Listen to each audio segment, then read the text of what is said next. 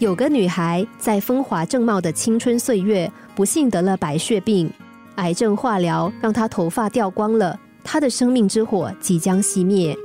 一般人在这个时候意志都会比较消沉，但是令人震撼的是，她并没有。女孩用微博记录了自己的身体状况和病情变化，其中有一张照片是接受化疗后照的，那个时候她的头发已经掉落了，但是她发了一条微博。内容是头发终于长出了三厘米。无数人看到这条微博之后都很受感动，他们被这种乐观的态度所感染。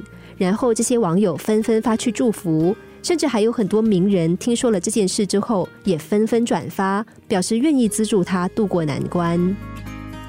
对于一般人来说，面对一个身患重病的陌生人，会很本能的回避和排斥这样的消息。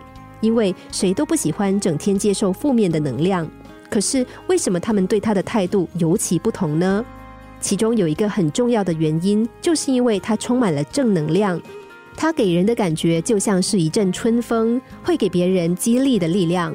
帮助这样的人，不是出于同情，而是出于敬佩。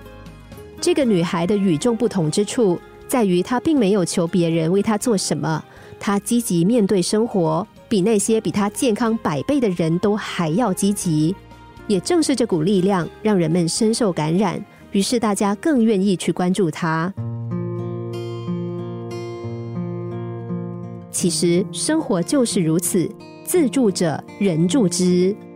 很多时候，我们不能够随心所欲的选择命运，选择境遇。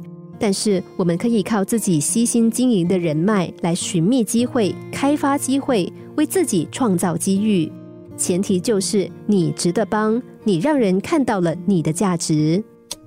心灵小故事，星期一至五晚上九点四十分首播，十一点四十分重播。重温 Podcast，上网 U F M 一零零三 t S G。